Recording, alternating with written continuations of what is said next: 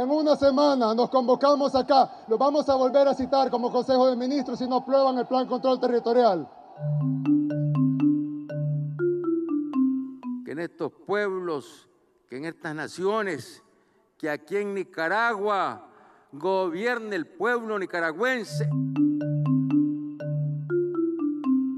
Revista 100 días. Edición 103. Sandino vive. Chávez vive. Chávez vive. Las ruinas del Estado. Genocidio en Colombia. Revista Noche y Niebla número 63. El Banco de Datos de Derechos Humanos y Violencia Política del CINEP, por medio de la revista Noche y Niebla número 63, correspondiente al periodo comprendido entre el día 1 de enero y 30 de junio del año 2021, ha podido acceder a información cualificada sobre las violencias políticas permanentes en el país, que bien podrían calificarse como la continuidad del fenómeno de prácticas sociales genocidas en Colombia, tanto en el contexto de la implementación de los acuerdos de La Habana como en el paro nacional que comenzó el 28 de abril de 2021. La información que publicamos es solamente una aproximación a la realidad que vivimos, pues la misma violencia, los mecanismos de silenciamiento de las víctimas y sus familiares y los mecanismos de impunidad instaurados impiden recoger la totalidad de los hechos. Y como dice el sacerdote jesuita Javier Giraldo Moreno, en la presentación de la revista a propósito de las manifestaciones del paro, la red de banco de datos no hace estadísticas ni tiene la posibilidad de registrar la totalidad de violaciones graves a los derechos humanos que son perpetradas en el país cada semestre. Sin embargo, hace un esfuerzo por recaudar el máximo posible de violaciones a los derechos fundamentales y ponerlos ante la mirada del país y del mundo para que se comprenda la tragedia de nuestro pueblo. A veces, como en esta ocasión, en que somos conscientes de que la monumental cantidad de atropellos contra los manifestantes desborda con mucho nuestras capacidades de registro, ofrecemos lo recaudado solo como una pequeña muestra o unos destellos.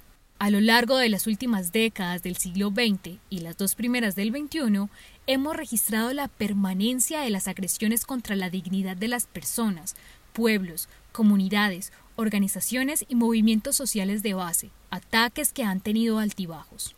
A continuación, hacemos un breve acercamiento al panorama reconstruido en el primer semestre del año 2021, atravesado por la perdurabilidad de la emergencia sanitaria de la pandemia del COVID y las dificultades sociales y económicas de la mayoría de la población que reventó al final del cuarto mes con la sacudida social del paro nacional.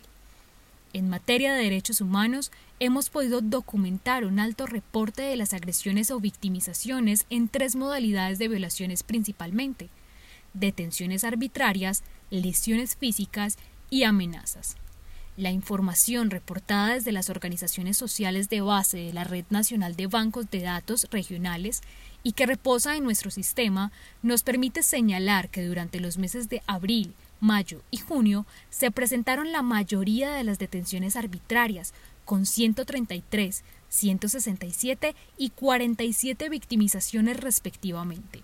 En cuanto a las lesiones físicas en los mismos meses, se presentó la mayor concentración con 63, 181 y 83 casos. Por su parte, las amenazas se concentran en febrero con 38 victimizaciones, y en los meses de abril y mayo con 53 y 61. Las agresiones estuvieron motivadas en un porcentaje alto por móviles de persecución política al dar un tratamiento de guerra a las justas protestas que se presentaron especialmente entre abril 28 y junio 30 de 2021. Ahora bien, con respecto a los departamentos que reportan mayores violaciones a los derechos humanos están Santander con 304, Bogotá con 149, Cauca con 107, Boyacá con 106, Cundinamarca con 97, Valle del Cauca con 84 y Antioquia con 52. Respecto a los presuntos responsables de las violaciones a los derechos humanos, resultan preocupantes las acciones de las unidades de la Policía Nacional, quienes durante enero-junio de 2021 causaron heridas a 358 personas, detuvieron arbitrariamente a 351 personas, amenazaron de muerte a 137 personas, torturaron a 38 personas, ejecutaron extrajudicialmente a 26 ciudadanos, perpetraron acciones de violencia sexual contra 10 personas y desaparecieron a 6 más. Muchas de estas victimizaciones fueron cometidas por el Escuadrón Móvil Antidisturbios SMAT, un total de 926 víctimas. Igualmente, es muy grave el evidente fortalecimiento del paramilitarismo a nivel nacional, regional y local. Se registraron 86 amenazas de muerte, ejecuciones extrajudiciales de 24 ciudadanos, 11 personas desaparecidas, 7 víctimas de violencia sexual, tres personas torturadas y tres personas heridas, como hechos cometidos por grupos paramilitares. Un total de 134 víctimas.